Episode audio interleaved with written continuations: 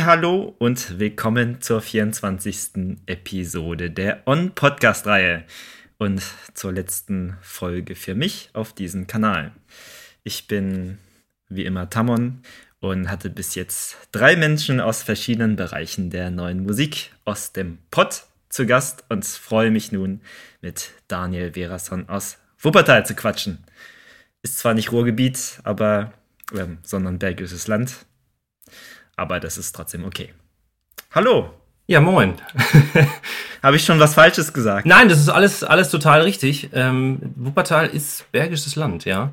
Ich habe irgendwann mal gehört, Felbert, was irgendwie so gefühlt auch Bergisches Land wäre, gehört zum Ruhrgebiet. Ähm, also das ist so alles nah beieinander. Und ich bin ja sowieso ursprünglich aus Bochum.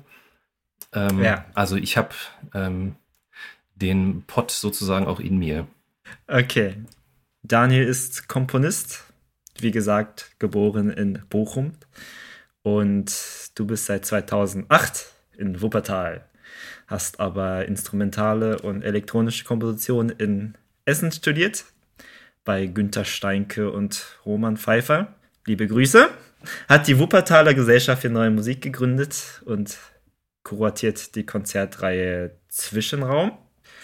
Und ja, und heute sprechen wir über Natur, Reduktion und hoffentlich über Currywurst. Und ja, falls es da draußen ein paar Naturnerds gibt, äh, schreibt doch eure Gedanken in die Kommentare. Würde mich auf jeden Fall interessieren. Ähm, Habe ich Quatsch erzählt? Nein, überhaupt nicht. okay. Ansonsten sag, sag sofort Bescheid. Jo, Daniel, mm, wenn ich so in Festivals unterwegs bin, ähm, finde ich eigentlich keine Sachen, die so sind wie, wie deine. Also das meine ich jetzt ganz, ganz äh, positiv, ne? Ähm, wie, kam es, wie kam es eigentlich dazu, dass in einer Welt mit Zwölfton Klavieren und Hubschrauber-Quartetten und so über Reduktion nachzudenken?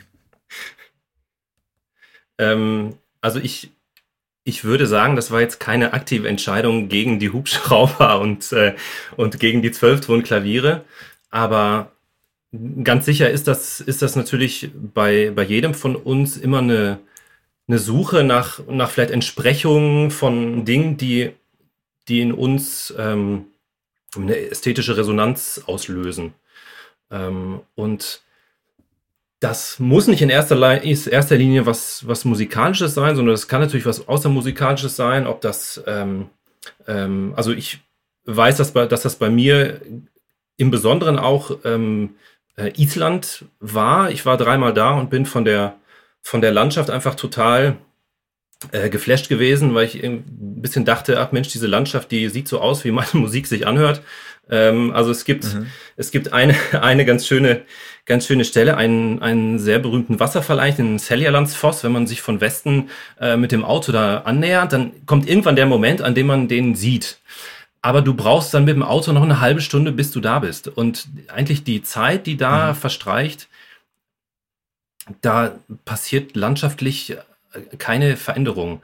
Das Einzige, was passiert, ist, dass der Wasserfall halt irgendwie so ein bisschen näher kommt und irgendwann bist du da. Aber diese, diese, diese Art, sich vielleicht auch so einer Landschaft zu nähern, sich darauf einzulassen, das ist irgendwas, was mich total reizt und was sich irgendwie in der Musik natürlich auch wiederfindet, obwohl ich auch weiß, dass es, dass es Phasen, äh, Phasen gab, bei der ich, in denen ich total auf, ähm, auf sehr komplexe und hoch emotionale Musik und sowas stand. Also ähm, ich spiele eben auch Klavier und da kommst du an Rachmaninow und Liszt nicht so richtig vorbei.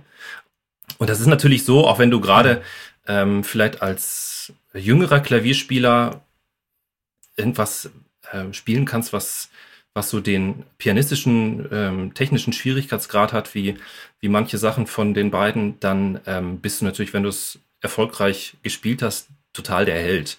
Ähm, ja, das Publikum ist immer super begeistert und ähm, das ist auch irgendwie eine nette Sache und trotzdem ist es, ist es nichts, was mich so direkt erfüllt. Aber es gibt eine äh, ganz schöne Sache eigentlich, an die ich mich netterweise erinnere. Ich, ich habe keine Ahnung, wie alt ich war, vielleicht 13, 14 oder sowas.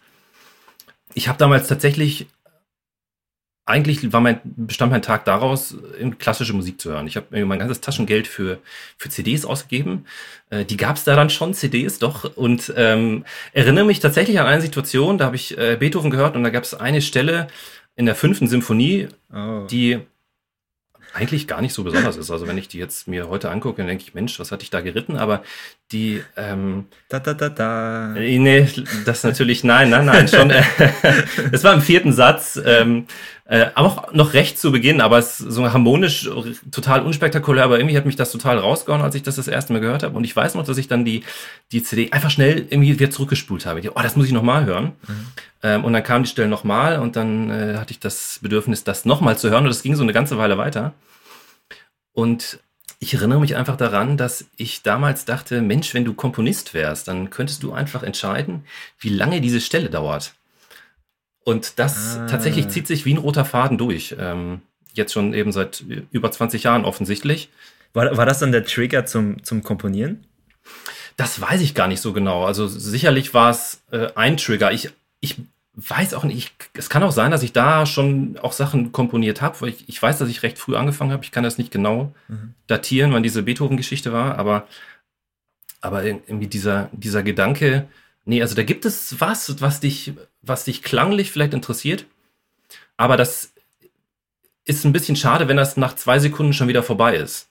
Und Mhm. Die Entwicklung, die dann musikalisch passierte, die hat mich jetzt auch nicht so wahnsinnig begeistert. Also irgendwie diese eine Stelle, die hat mich, aber ich glaube, das kennen wir alle, dass es so Stellen in Musik gibt. Jetzt gleich kommt diese Stelle äh, und dann ist sie halt wieder vorbei. Ja, und ich wollte gerne, dass die bleibt. Und in einer ähnlichen Weise mache ich Musik, dass eben, wenn ich eine tolle Stelle habe, dann bleibt die einfach. Und ich weiß nicht genau, ich, ich würde eben heute nicht sagen, dass ich das eben aus so einem, äh, aus einem Gedanken von einer Anti-Haltung gegen, gegen überfüllte Welt oder so machen würde. Ähm, ich glaube, jede Zeit hat ihre Füllen. Ich meine, wir haben schon auch sehr Extreme, das lässt sich nicht verleugnen. Aber, also daraus ist es nicht entstanden. Ich würde schon heute sagen, dass ich mich dazu auch irgendwie verhalte, aber, mhm. aber das war sicher nicht der, der Ursprung. Du hast aber auch ähm, Bezüge zur bildenden Kunst, oder? Ka kam das dadurch? Also hat sich das erst dann entwickelt?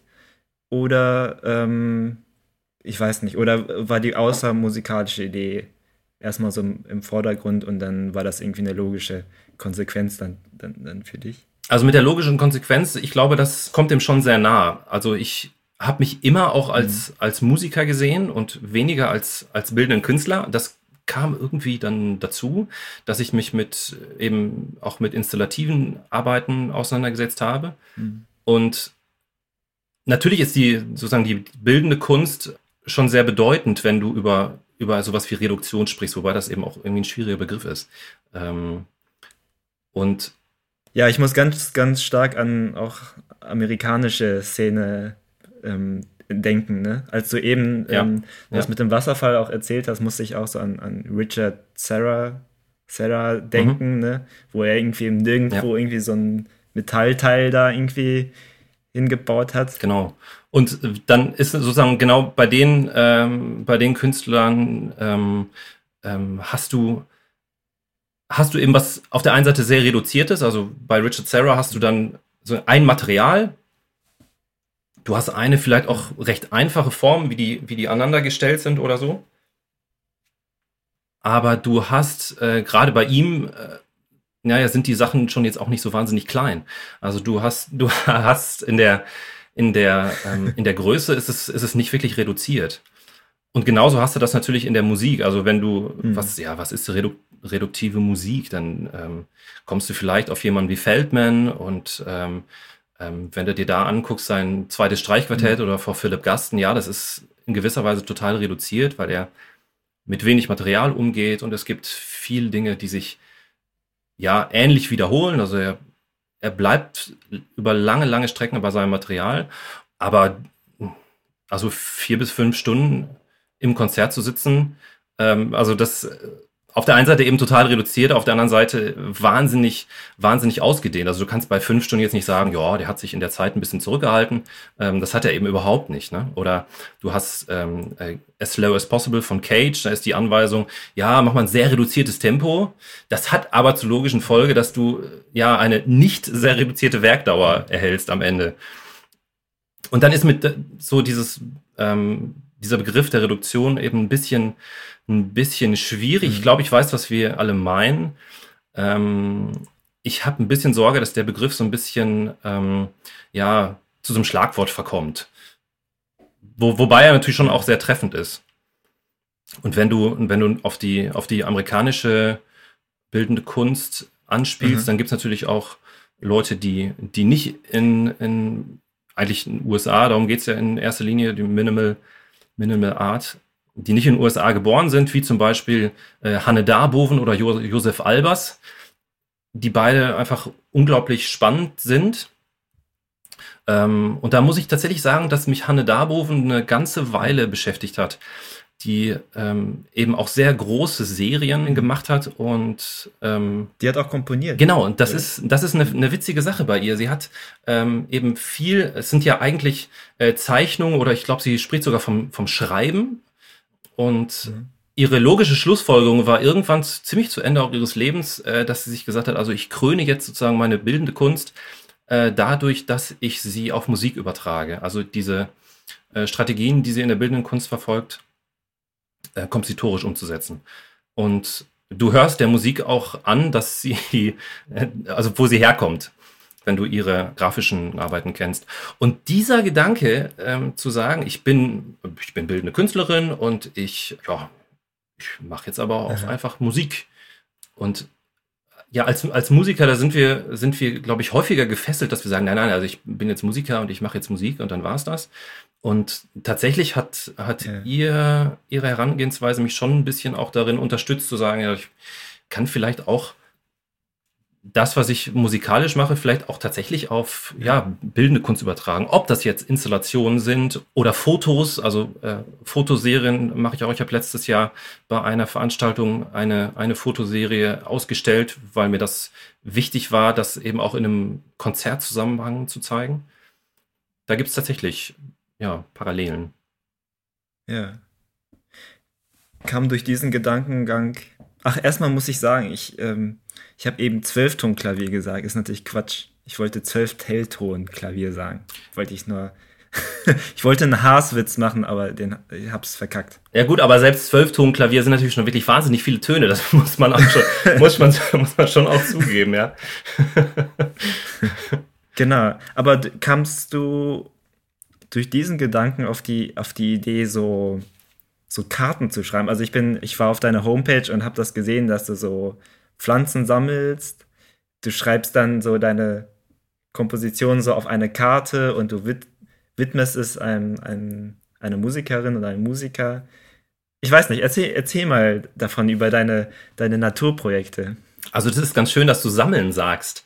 Ähm, ich, ich sammle, ich sammle Pflanzen oder vielleicht sammle ich auch Musik. Das, ähm, das finde ich eigentlich ein sehr schönes Bild, weil das irgendwie als Komponist oder als Komponistin bist du immer so ein bisschen, so ein bisschen deine Ideen verpflichtet. Also du musst als, musst, musst einfach Ideen haben.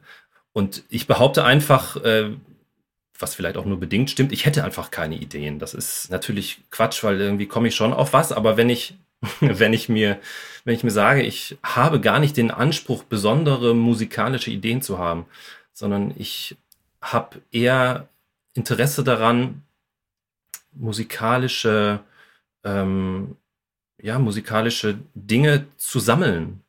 Und das, das was du gerade ansprichst, ist meine, meine Serie Herbarium. Die habe ich letztes Jahr begonnen. Die hat auch ein Konzert sozusagen an, an, an erster Stelle mit der, mit der Akkordeonistin Heidi Lewis-Oyerbi. Und es gibt bei jedem Stück nur eine Partiturseite, die erstmal auch noch gar nichts über die, über die Dauer des Stücks aussagt. Also es, ja, es gibt eine Partiturseite, aber mhm. ähm, die Stücke sind zum Teil sehr, sehr frei, wie lange du das spielst. Und dann gibt es eben dieses kleine Kärtchen dazu. Ähm, und auf diesem kleinen Kärtchen stehen, ja, stehen sozusagen alle, alle wichtigen Sachen, die du dann noch brauchst, also das, ähm, äh, welche, welche Nummer das ist innerhalb der Serie und die Spielanweisung, mhm. wenn das völlig unklar ist, was eigentlich da zu tun ist, dann genau wie du sagst, der Adressat oder die Adressatin, an wen das Stück äh, gerichtet ist und ähm, der Name einer Pflanze. Und äh, der, der Pflanzenname ist eigentlich weniger ein Titel als vielmehr ähm, ja, vielleicht ein, so eine Art konzeptueller ähm, Naturbezug. Und die Idee dazu kam von einem ja, Herbarium, wie der Name schon sagt. Also in jedem botanischen Institut mhm. an, an, Universitäten gibt es äh, mehr oder weniger große Herbarien. Da hast du im, die Sammlung von Pflanzen oder Pflanzenteilen, die werden natürlich ähm, in der Regel mhm. gepresst, getrocknet und nach ganz bestimmten Vorgehensweisen ähm, aufbewahrt. Und da gibt es eben auch immer noch die, die wichtigen Informationen dazu, wer hat es gesammelt und wann hat er das gesammelt, wo hat er das gesammelt. Ähm, und das ist alles sehr standardisiert. Und diese, diese Art zu sammeln ähm, fand, ich, fand ich ganz schön. Irgendwie, ähm, ja, fand ich das, fand ich es interessant, das auf ein kompositorisches Projekt mhm. zu übertragen. Ähm, und jetzt sind es mittlerweile 16 Stücke und es werden auch stetig mehr. Okay. Und wie adaptierst du das musikalisch? Ähm, ist es, also ist die Natur eine Inspiration oder Imitation oder eine Übertragung? ähm, also ähm, ich glaube, dass es immer äh, von allem etwas hat. Da kann, kann ich mich auch, glaube ich, von nichts freisprechen. Wobei ich Imitation wahrscheinlich äh, ziemlich weit hinten schon hinstellen würde. Also ich mache keine keinen Gewittersound oder Vogelstimmen äh, wie Messiaen oder so. Ähm, das, wird, das wirst du bei mir eigentlich, eigentlich nicht finden. Also Inspiration ganz sicher, wobei ich das auch nicht aus so einem äh, romantischen Verständnis äh, mache, sondern jetzt benutze ich doch das Wort Ideen vielleicht als Ideengeber. Vielleicht ist es am ehesten der Versuch, Naturphänomene, ob sie musikalisch sind oder nicht, künstlerisch, ästhetisch zu veranschaulichen. Das spielt vielleicht weniger in der, in der Serie Herbarium eine Rolle als in, in anderen Stücken, die ich gemacht habe oder an denen ich noch ähm, sitze. Es gibt eine Serie, ähm, an der ich seit, seit April arbeite. Es gibt hier bei mir äh, um die Ecke gibt's ähm, einen, einen großen Wald und da gibt's einiges. Wir sind in Wuppertal, das ist am Hang. Da ähm, läuft es darauf hinaus, dass irgendwo mal Wasser aus dem Berg läuft und an einer Stelle gibt's den Glasbach. Das ist ein kleiner Bach, der läuft unten in die Wupper und ähm, ist ein paar hundert Meter lang. Ist wirklich ein kleiner Bach.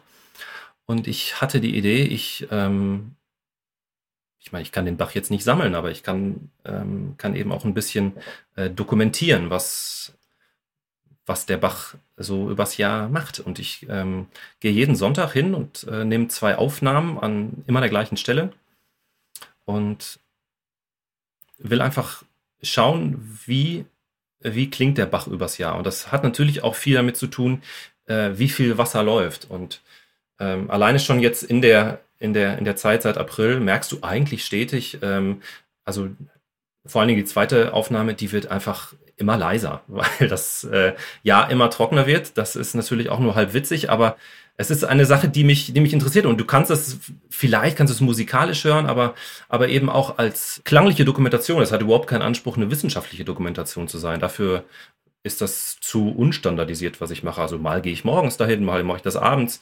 Äh, mittags ist immer schlecht, da sind immer Spaziergänger unterwegs, die will ich nicht drauf haben, aber ähm, ansonsten ist, ist auch immer total offen, was drauf ist. Also es gibt gab schon den Fall eben, dass ich, dass ich dann abends stehe und ich mache die Aufnahme und jetzt ist es auch ganz ruhig und dann äh, fangen die Amseln an, an, total das Theater zu machen, weil die Schlafplätze aufsuchen. Und dann hast du dieses Amselgezeter mit drauf. Aber das, das ist doch Messiaen. Äh, ja, ja, nun, aber eben nicht, äh, nicht zu imitieren, sondern das ist einfach, es ist einfach nur aufgenommen. Es soll jetzt kein Klavier nachmachen oder so. Sowas zum Beispiel. Oder es gibt, gibt eben ein Stück von mir, bei, der, bei dem ich mit, mit Feedback und Ventilatoren arbeite. Also ich habe eben ein Mikro und einen Lautsprecher und, und die sind an, aufeinander gerichtet und ähm, das Feedback ist aber kontrolliert, also es schießt nicht durch die Decke und fetzt dir die Ohren weg. Und dazu gibt es immer noch einen Ventilator und der Ventilator dreht sich und wenn der mhm. ähm, auf das Mikrofon trifft, dann ist dieses, dieses Feedback natürlich total unterbrochen. Und wenn er sich, wenn er sich dann wegdreht, dann kommt es wieder, wieder zum Vorschein. Und du kannst das Feedback ja überhaupt nicht sehen im Raum. Ähm, äh, und natürlich kannst du es hören und wenn das einmal wirklich richtig, richtig durchgeht, dann, also ich meine, das kennt jeder, hat jeder schon mal gehört und äh, der, der erste Gang der Hände ist einfach immer sofort an die Ohren. Aber die, ähm, die Unterbrechung auch ähm, irgendwie hörbar zu machen. Also du hast, es ist völlig offensichtlich, du hast den, den Wind, du hast die Luft und ähm, da gibt, geht was in dieses System mhm. rein, was das, was das stört und dadurch gibt es ein, ein klangliches Ergebnis. Also ich habe ein physikalisches, ich habe ein Naturphänomen, weil natürlich das Feedback ist Jetzt nichts, was dir draußen im Wald begegnet, aber es ist, eine, es ist ein, ja, ein physikalisches Phänomen. Ja. Bei Blitzen haben wir es auch mit einem physikalischen ja. Phänomen zu tun. Oder wenn ein Baum durch einen Sturm umfällt, ist das schon auch, ist schon auch physikalisch ein Ursprungs. Und ja, das sind Dinge, die mich total, total interessieren. Und das ist vielleicht die, ja, die, die Antwort auf die Frage eben, wie ich das, wie ich das adaptiere, die Musik, äh, die Natur in die Musik. Ja. Okay. Ah, schön. Ja, ich frag mal, ich frag mal was ganz anderes. Bitte. Wenn man ähm, auf deine Homepage auf Publikationen geht, mhm. kommt als erstes ein Dokument mit dem Titel Was ist Komposition? Glaube ich, oder? Ja, ich glaube mhm. schon. Ich glaube schon, ja. Ich was ist auch, Komposition? Ja. Mhm. Und da wurde ich natürlich erstmal sehr äh, neugierig und wenn man mhm. dann draufklickt, kommt eine Liste mit Begriffen. Ja. Was hat das zu bedeuten? Was hat das zu bedeuten? Also ich meine, du, du hast sie offensichtlich gelesen und sie ist auch nicht so wahnsinnig lang. Ähm, und sie könnte wahrscheinlich auch noch weitergehen. Ich weiß, dass ich irgendwann mal ähm, hatte ich mir gegenüber ein schlechtes Gewissen, wenn ich, wenn ich weiß, ich bin eigentlich gerade äh, eingebunden in ein Kompositionsprojekt.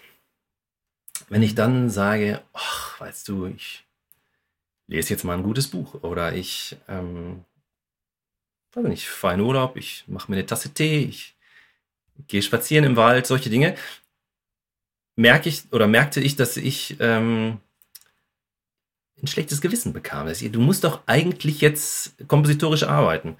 Und wenn ich, wenn ich komponiere, dann ist das nicht so, dass ich äh, morgens aufstehe und ich nehme meinen Stift und mein leeres Papier und dann, äh, naja, dann wird schon irgendwie eine Idee sprudeln und dann werde ich ein schönes Motiv mir ausdenken und dann wird das, ähm, wird das verarbeitet und dann wandert das von hier nach da und so weiter. So, so läuft das bei mir einfach überhaupt nicht, sondern das, äh, das ist so, dass mhm. ich eigentlich sehr lange brauche tatsächlich, bis ich was zu Papier bringe und ich mache viel so, so Kritzelkram, wenn mir irgendwas, irgendwas einfällt, ah, so könntest du das vielleicht machen, dann kritzel ich das irgendwie hin.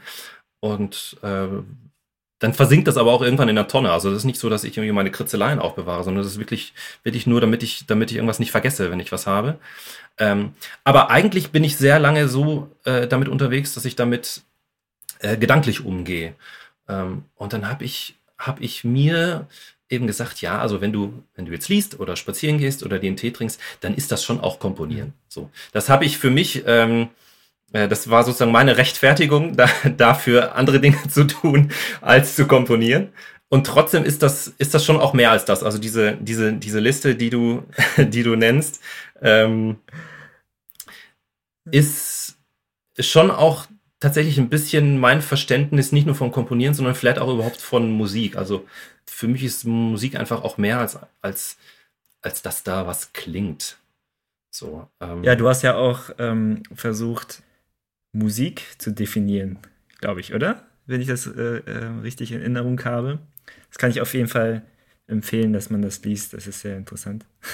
das ist schön, genau. Das ist, ich habe ähm, ähm, so einen kleinen, genau, das ist ein kleiner, kleiner Artikel, drei, vier Seiten oder was.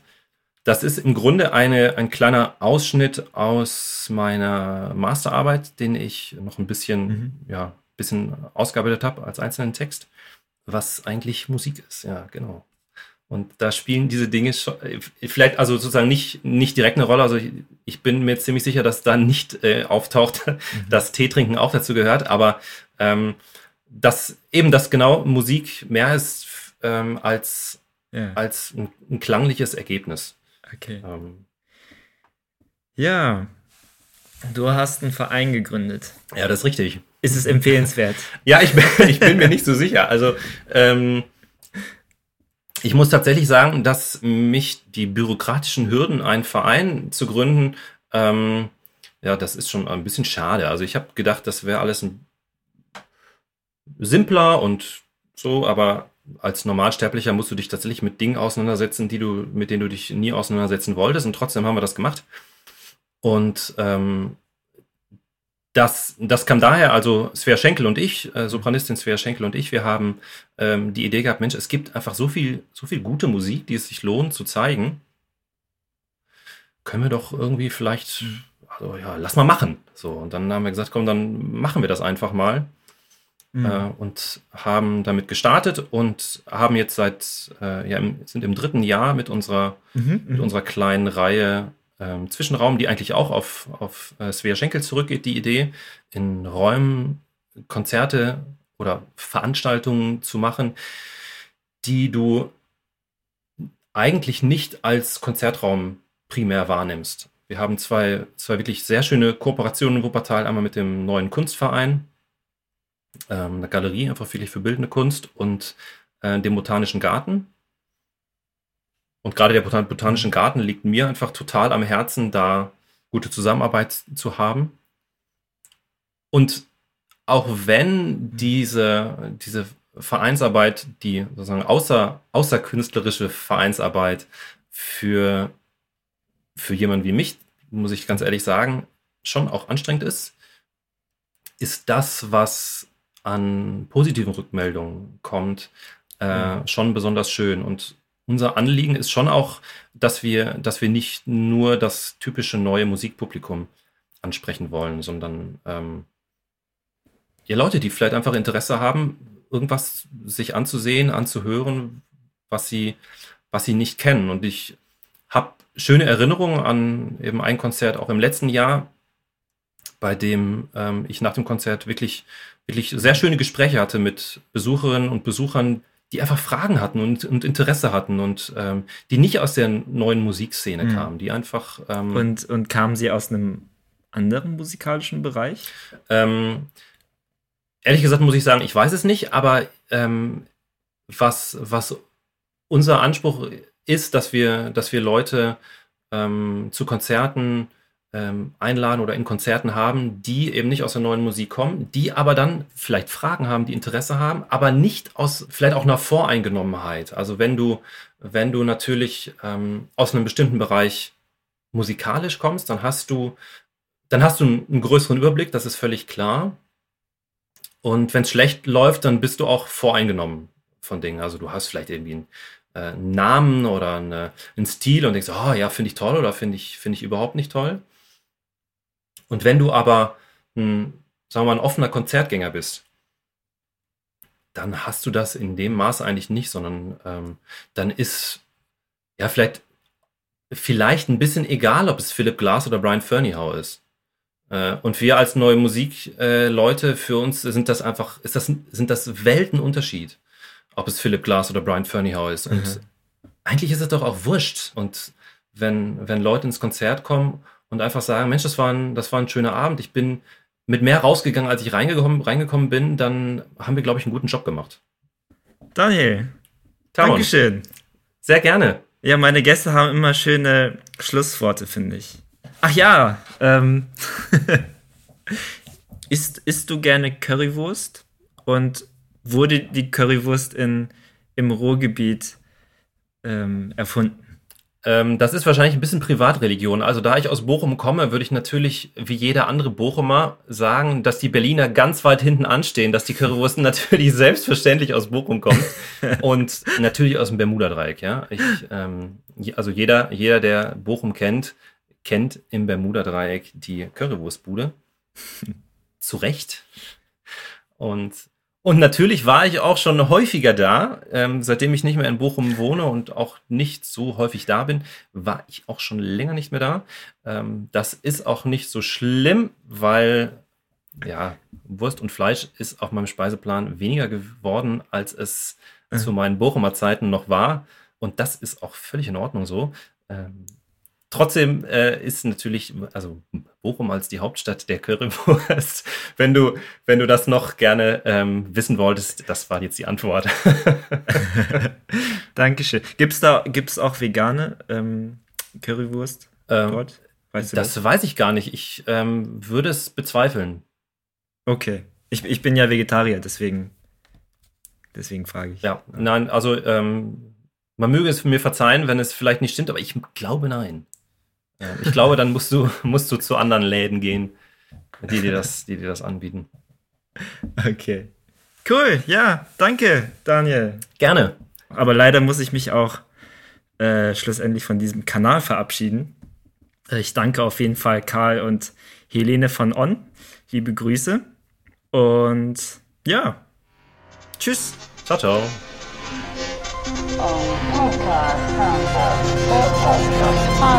Oh, more.